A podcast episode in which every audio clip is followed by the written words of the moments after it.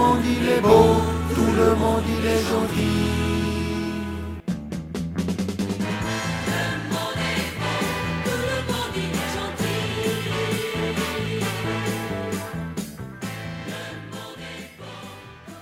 Bonjour tout le monde.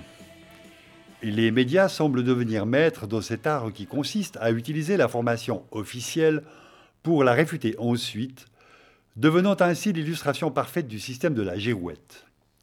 À l'instar d'ailleurs du monde politique qui semble lui aussi friand du changement de direction en fonction d'où souffle le vent, et pour pouvoir ainsi se présenter sous la forme virginale de l'éternelle mais multiple vérité. On l'a vu à maintes reprises à l'épreuve du Covid, où spécialistes et consultants se sont vus ainsi passer du statut d'allié à celui de charlatan. Et sans que rien ne soit jamais dit au sujet de la crédulité ou de l'opportunisme consommé des institutions politiques et médiatiques dans leur obstination à continuer toutefois de relayer les propos émanant de ces institutions scientifiques spécialisées. Bonne foi, mauvaise foi ou crise de foi, il s'agira donc désormais de tester la résilience de nos populations, à savoir digérer l'inconstance inconsistante, pourtant écœurante, de ce qui alimente désormais l'essentiel de l'information. L'affaire ne s'arrêtant pas là, nous serons de plus conviés à culpabiliser au sujet d'une crise de légitimité et de crédibilité de ces mêmes institutions, et dont nous serions tenus comme étant coupables. Ainsi, de l'arrogance aux pleurnicheries, rien ne semble désormais en mesure de s'opposer à cette injonction qui nous est faite de ne tenir que l'information officielle en termes de vérité. Quant à ce qui est de définir ce qui est officiel, dans ce carrousel permanent de spécialistes certifiés, ne l'étant que par médias interposés, bien plus que par une constance de propos, on en déduira assez rapidement que l'officiel devient aussi versatile dans son positionnement que dans les propos qu'il défend.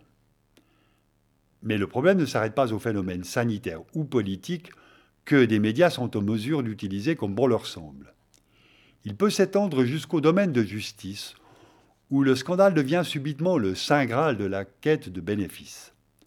Quand, de plus, le scandale de meurtre ou de corruption vient s'adosser à la personnalité politique, on atteint là des sommets d'hystérie médiatique où plus aucune mesure de précaution n'est prise à l'égard d'éventuelles vérifications des sources. Et bien souvent, cette pression contribue à précipiter l'erreur judiciaire, tant les distorsions diffusées s'additionnent dans une posture rapidement devenue unidirectionnelle. Le coupable présumé devient très vite coupable confirmé. On en arrive à un point tel que les sentences médiatiques peuvent très facilement prendre le pas sur les développements d'une affaire judiciaire. Mais la question que tout cela pose également en creux est de savoir pourquoi l'opinion publique reste si friande de ces scandales et qui, bien souvent, abreuvent les discussions dans l'espace public. Car, après tout, bien souvent le scandale des manipulations médiatiques suit de près l'affaire scandaleuse. Aussi bien, désintérêt et mépris ne seraient-ils pas désormais de mise à l'égard de tous ces scandales orchestrés? Et pourtant non, l'information d'éclat éclate bientôt de partout, y compris dans les supposés démocratiques et vertueux réseaux sociaux, qui ne tardent pas à leur tour de s'engouffrer dans la frénésie de recherche d'un sensationnel capable de leur assurer la notoriété dans ce spectacle permanent de l'information désormais accessible à tous. Le monde de tout le monde en guerre contre tout le monde serait-il en train d'advenir par cet accès devenu subitement facile à la diffamation et au discrédit porté sur la place publique, la question, semble-t-il, promet de devenir rapidement préoccupante. Ce qui semble certain cependant, c'est que la conduite actuelle de nombreux médias les implique dans ce processus, tant ceux-ci proposent des modèles de formation délétères en cette matière. Le mépris total dans lequel ils tiennent les conséquences de leurs déclarations montre le dédain avec lequel ils considèrent ceux qui sont souvent victimes de leur calomnie. De ce mépris, qui semble devenir modèle d'un comportement social désinhibé, il est question dans l'article de ce billet. Intitulé Les faits divers ou le tribunal implacable des médias, il a été écrit par Gilles Balbastre et publié dans le numéro 172 de Manière de voir, bimestriel du monde diplomatique, consacré aux fake news. Gilles Balbastre est journaliste et co-auteur avec Serge Alimi du film documentaire Les nouveaux chiens de garde. C'était Patrick Rion pour cette introduction.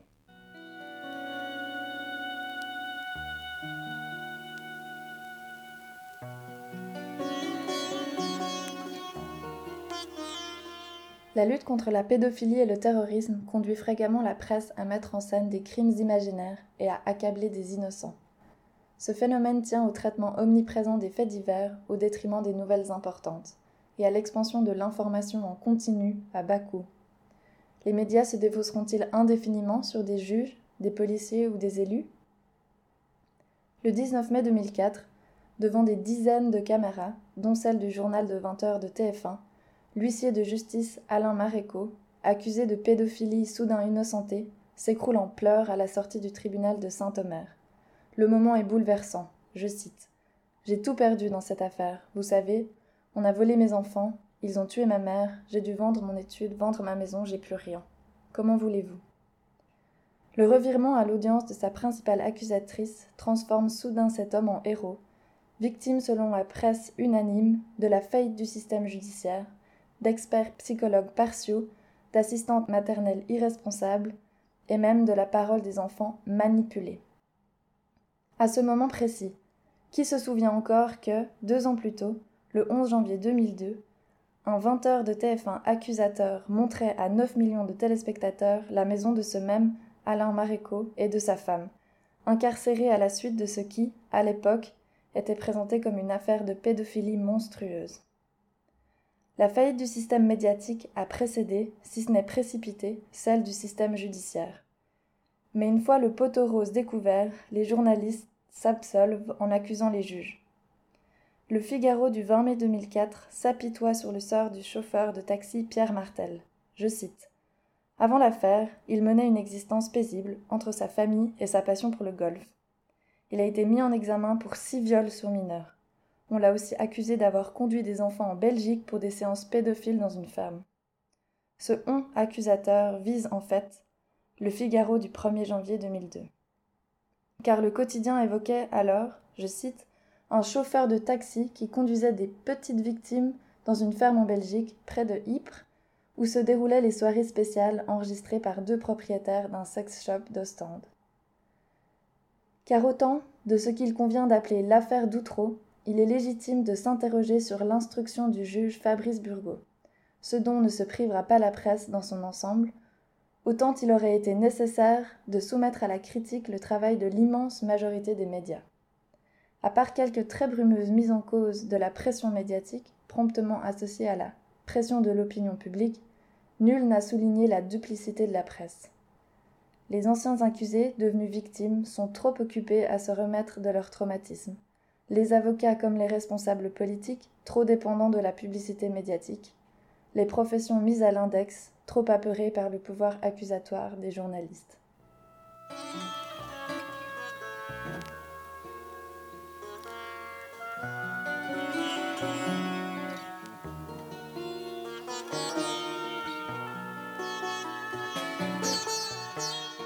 Produit pathétique de presse. La presse, après avoir nommément accusé un certain nombre de personnes d'actes de pédophilie, après leur avoir prêté des agissements monstrueux, après les avoir condamnées sans procès, les réhabilite, les innocentes, puis les métamorphose en héros pathétiques. Puis nouvelle actualité chassera la précédente. Si le fait divers d'Outreau est devenu exemplaire, ce n'est pas seulement à cause d'un Tchernobyl judiciaire, comme le Parisien l'a prétendu, mais aussi parce que cette affaire révèle du champ journalistique et des pratiques professionnelles qui en découlent. La couverture d'Outreau ne constitue nullement une exception. En janvier 2003, un bagagiste de Roissy, M. Abderrezak Besseguir, est accusé d'avoir préparé un attentat à l'explosif. Pendant une dizaine de jours, la quasi-totalité des médias place le bagagiste à la une de l'actualité et rivalise de révélations erronées sur ce prétendu terroriste islamiste. Une information qui fait froid dans le dos, tonne TF1, le 30 décembre 2002. Terrorisme ou grand banditisme? s'interroge France Inter le lendemain. L'inquiétant arsenal du bagagiste de Roissy, titre Le Figaro du même jour. le bagagiste de Roissy en contact avec des islamistes, accuse Le Monde une semaine plus tard. Et puis, pas plus de terroristes islamistes que de bombes. Monsieur Bézéguir est innocenté par la justice, sans recevoir les excuses de ses accusateurs. En juillet 2004, de jeunes maghrébins et africains sont accusés d'avoir perpétré une agression antisémite dans le RER e à Paris. Ce fait divers déclenche une nouvelle campagne de presse. Une agression particulièrement sauvage, s'indigne Europe 1 le 11 juillet. France 2 lui fait écho le même jour. Une terrible agression antisémite. Le lendemain, Libération conclut théâtralement. Antisémitisme, antisionisme, anticapitalisme mêlés comme aux pires heures de l'histoire. L'agression se révélera mensongère, inventée par sa prétendue victime.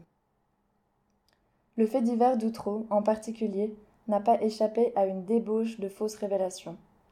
Très vite, alors que l'instruction commence, le compte-rendu de l'événement s'affole. Un reporter de France 2 ne s'embarrasse d'aucune précaution quand, dans le 20h du 15 novembre 2001, il énonce les faits. Je cite Les quatre enfants ont d'abord été violés par leur père, puis par des proches. Certains sont des commerçants du quartier. Les parents s'acquittaient ainsi de leurs dettes. Ailleurs, on mentionne sans scrupule les fonctions sociales des coupables de crimes imaginaires. Je cite Un huissier et son épouse, infirmière scolaire, un prêtre ouvrier, un chauffeur de taxi et les deux propriétaires d'un sex shop stand en Belgique sont interpellés. Le Figaro, 21 novembre 2001. Rien d'étonnant à ce débollage. Avec l'affaire du trou, 1996, le nombre d'articles et de reportages consacrés aux délits et crimes sexuels sur enfants a explosé.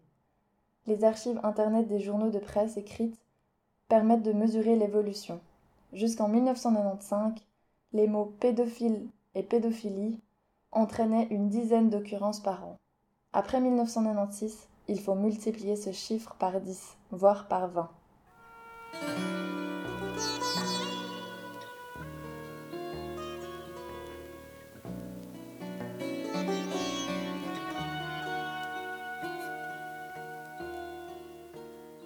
« 344 articles en 8 semaines. Le déferlement s'explique en partie par l'occultation du phénomène jusqu'à cette date.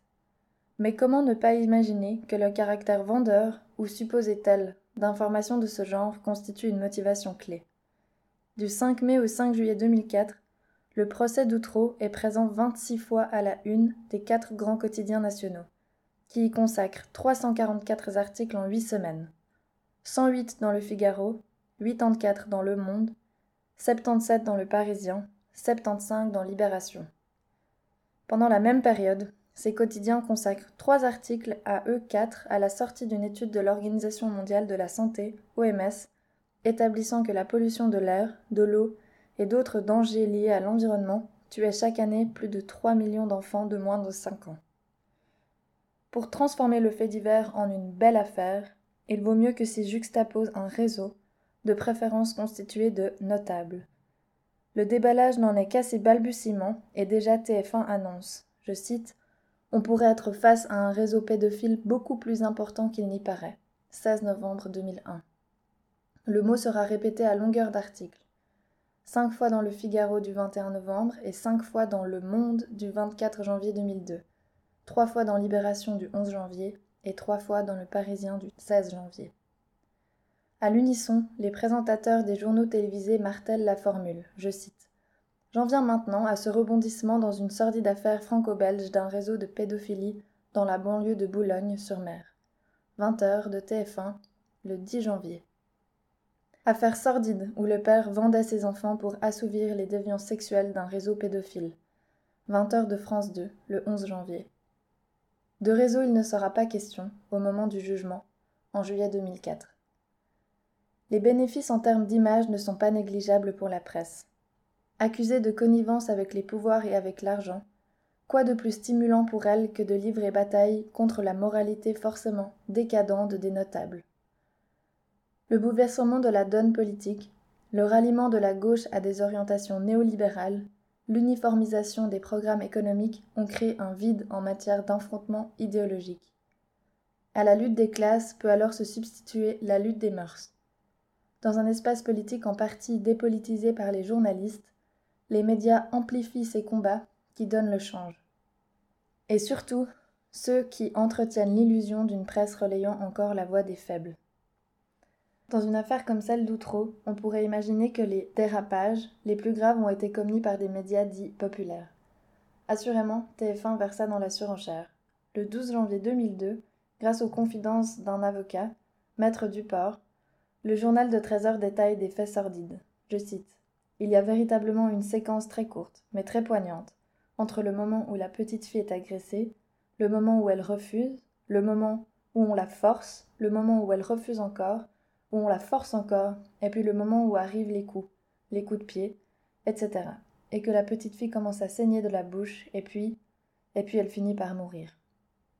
Tout cela n'est que pure invention et le seul décès à déplorer dans cette affaire sera celui d'un prévenu en détention préventive. On retrouve Maître Duport le lendemain, cette fois dans le 20 de France 2. Je cite. Vous imaginez deux hommes en train d'agresser et de violer une petite fille de 5 ans, qui crie, qui se démène, qui pleure, qui est blessée, gravement blessée, qui est battue. Finalement, battue à mort. C'est quelque chose d'effroyable, quoi.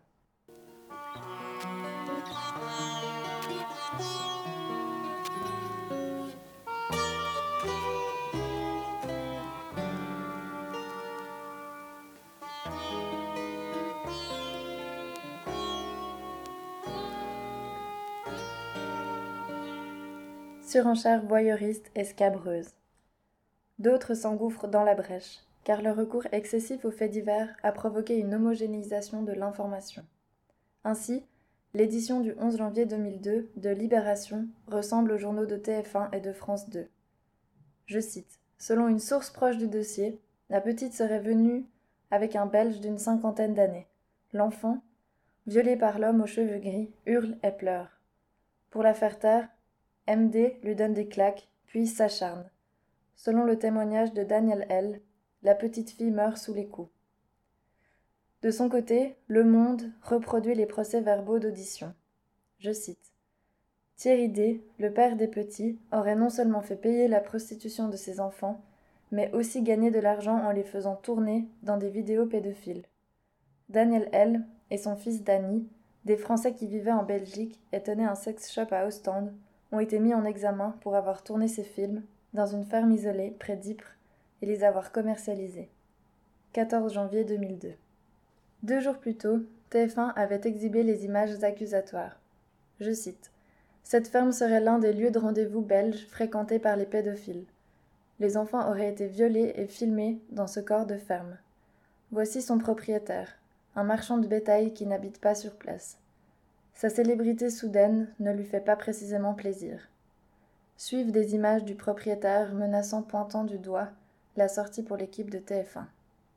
Tellement embêtant que le propriétaire va préférer mettre un terme à l'entretien. La production d'informations à flux tendu amenuise la vigilance. L'emploi éventuel du conditionnel absout bien des journalistes du devoir d'aller vérifier leurs dires et leurs écrits. Enfin, la concurrence parachève ce travail de négligence. Parvenu à ce stade, on peut désinformer sans subir de conséquences, dès lors qu'on le fait avec les autres. Le meurtre ne fait plus guère de doute, estime ainsi TF1. Il y a deux témoignages de la scène, deux personnes différentes qui ne pouvaient pas communiquer entre elles. Journal de 13h, 12 janvier 2002. Pourtant, la ferme belge dans laquelle avaient été tournées des scènes de pédophilie n'a jamais existé. Pas davantage le prétendu sex shop d'Ostende, dans lequel étaient commercialisées les vidéos de ces enregistrements. On invoque souvent la présomption d'innocence dans le cas d'affaires politiques, quitte à ne pas toujours la respecter. Là, on n'en parle même pas. Le nom ou les initiales des accusés, leur situation, sont étalées en place publique. Je cite. La piste du réseau d'Outreau mène dans la ville portuaire d'Ostende, où était établi le sex shop du père de Daniel Legrand, qui devait servir de façade pour l'écoulement des films vidéo de pornographie enfantine. France Inter, 11 janvier 2002. L'un des principaux suspects, M. Alain Maréco, huissier de justice à sa mère, y possède une résidence secondaire. Le Figaro, 14 janvier. Six autres personnes ont été écrouées le 16 novembre. Alain Maréco, huissier de justice, et son épouse Odile, l'abbé Dominique Viel, prêtre ouvrier à Outreau, Pierre Martel, chauffeur de taxi, accusé d'avoir conduit les gamins en Belgique, et les deux patrons du sex shop d'Ostende. Le Monde, 14 janvier. Dominique Vielle, 64 ans, surnommé l'abbé d'eau par ses paroissiens, un homme à qui l'on aurait donné le bon Dieu sans confession. Le Parisien, 16 janvier. La relation de cette affaire va également souligner une vision parisienne et bourgeoise du Nord et des classes populaires. Le 29 avril 2004, le Nouvel Observateur consacre sa une aux faits divers qui ont secoué le Nord-Pas-de-Calais. Le chapeau, qui présente l'article, est révélateur. Je cite Les six grandes affaires criminelles qui ont marqué le Nord-Pas-de-Calais depuis cent ans, et notamment celle d'Outreau, racontent à leur manière l'histoire de l'ordinaire et du quotidien de la région.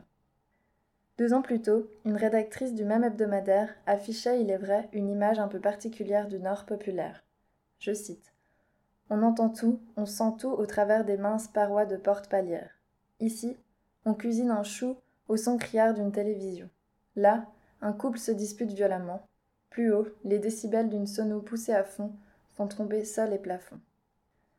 La presse flirte allègrement avec l'adage classe laborieuse égale classe dangereuse, retraduit en d'autres équations qui associent maillon après maillon, classe populaire, chômage, logements sociaux insalubres, alcoolisme, sous-humanité, pédophiles prostituant leurs enfants. La modeste cité de la tour du renard à Outreau est-elle frappée de malédiction questionne par exemple le Figaro. On veut plutôt croire qu'elle est, comme beaucoup d'autres cités semblables dans le Nord-Pas-de-Calais et ailleurs, victime de l'explosif cocktail.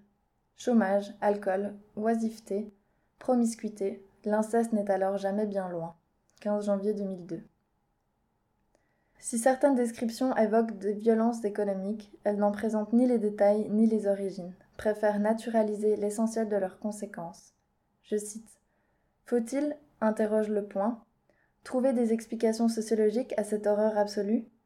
On évoque le chômage endémique, la misère qui frappe le Nord-Pas-de-Calais, une des régions en tête au box-office de la mortalité infantile, de l'illettrisme, de l'alcoolisme. La cité du Renard est le quartier le plus pauvre d'Outreau. On y compte 40% de familles monoparentales, 20% de chômage. Le Nord-Pas-de-Calais est une des régions les plus affectées par les affaires d'inceste et de pédophilie. 18 janvier 2002. Un journaliste du Monde dévoile à sa façon le choc culturel de son incursion dans un HLM d'Outreau. Je cite Yann, 30 ans, se tient à côté d'une porte qu'il vient de défoncer à coups de pied.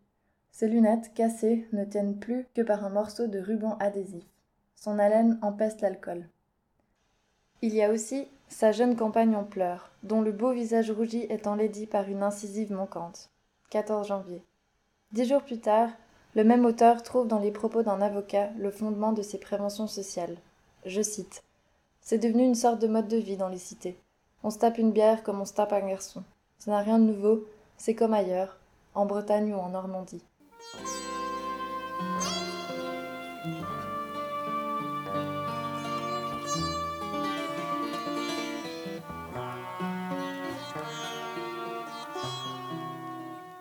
Une obsession de la pédophilie. En moins de deux mois, janvier et février 2002, l'affaire d'Outreau est bouclée, médiatiquement parlant. Indignés deux ans plus tard par l'incarcération injustifiée des accusés, les journalistes ne voient à l'époque aucune raison de critiquer le juge qui a écroué les pédophiles présumés.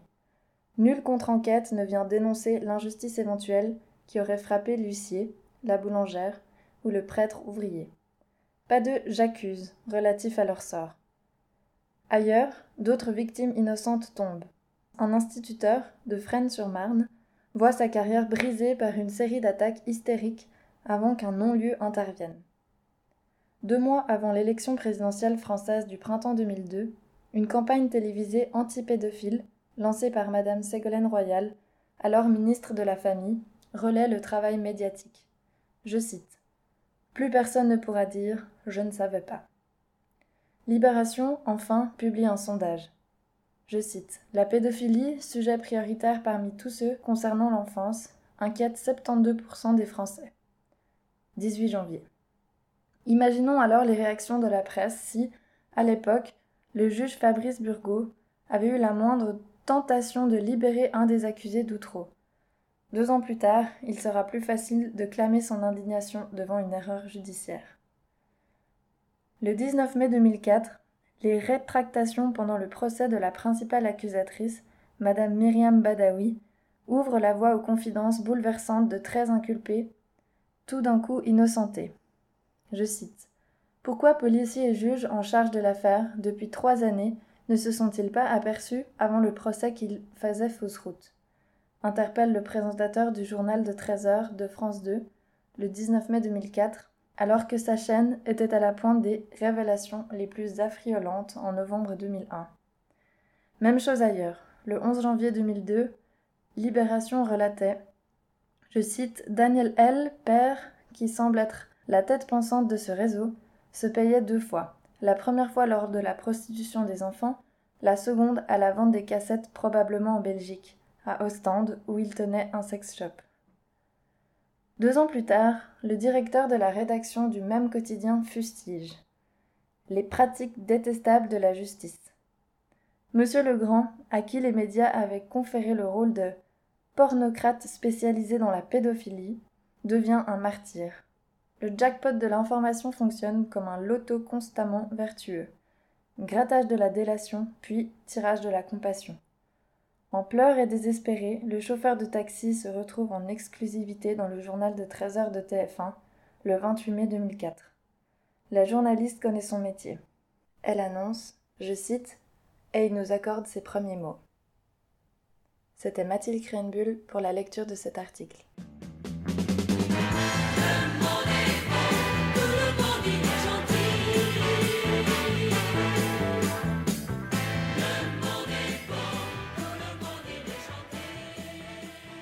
À la conception de l'émission, à sa réalisation et sa mise en onde, Patrick Rion, Jean-Luc Rochat, Fabio Cattaneo. Éditeur responsable, Patrick Rion en partenariat avec les radios locales lausannoises Radio Django et Luz Antenna, qui permettent la diffusion des émissions de Le Monde est beau.